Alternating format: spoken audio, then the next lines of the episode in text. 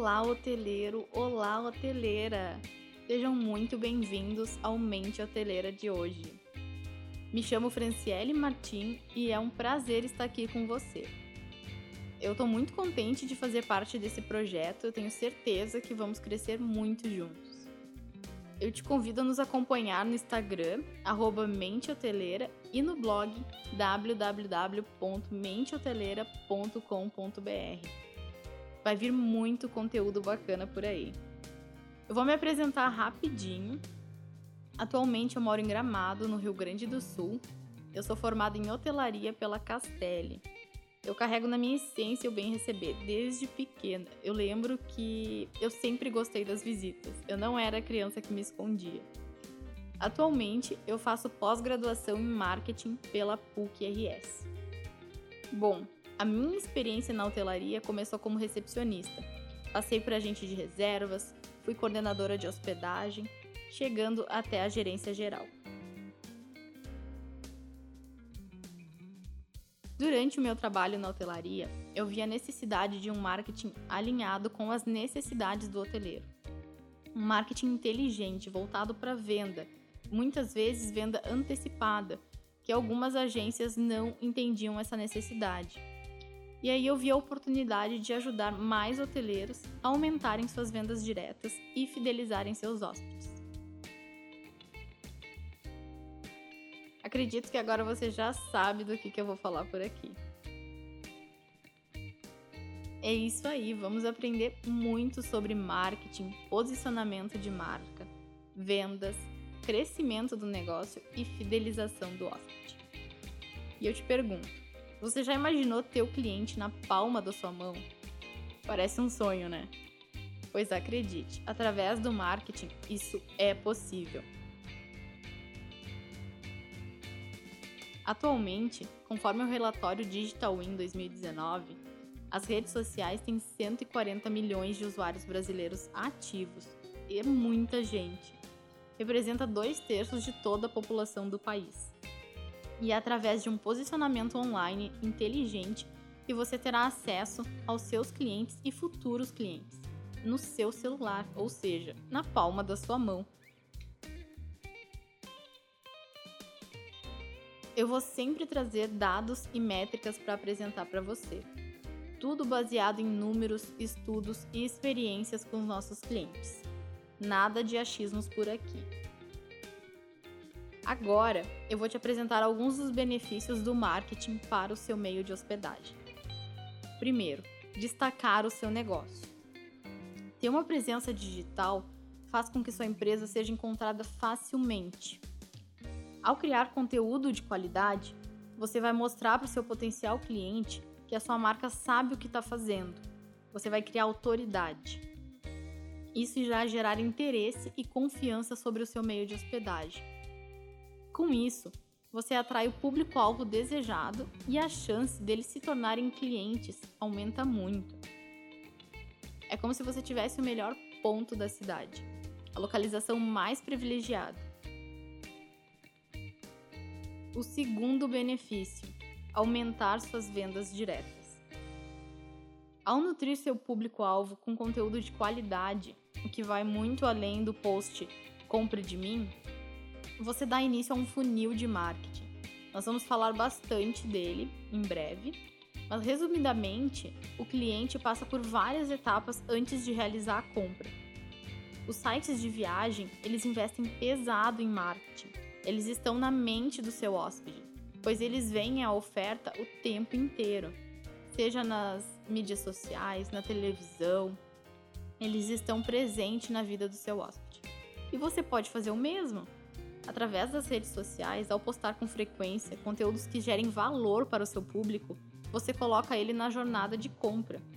Você vai atrair, vai gerar interesse e vai gerar desejo nesse público-alvo. E utilizando algumas técnicas, você fará com que essa pessoa compre diretamente de você. Ela vai te enviar mensagem no inbox, dá poucos cliques na tela dela. Ela vai acessar seu site, seu WhatsApp link, e nesse momento é importante um sistema de reservas ágil, uma equipe treinada, um sistema que possibilite o cliente comprar de você em poucos cliques, sem enrolação. Os usuários mobile são imediatistas, nós incluídos. Quando enviamos uma mensagem para algum fornecedor, queremos que ele nos responda o quanto antes. Estou errado? Não, né? Então devemos tornar essa experiência de compra para o nosso hóspede ágil e agradável, aumentando as chances dele finalizar a reserva.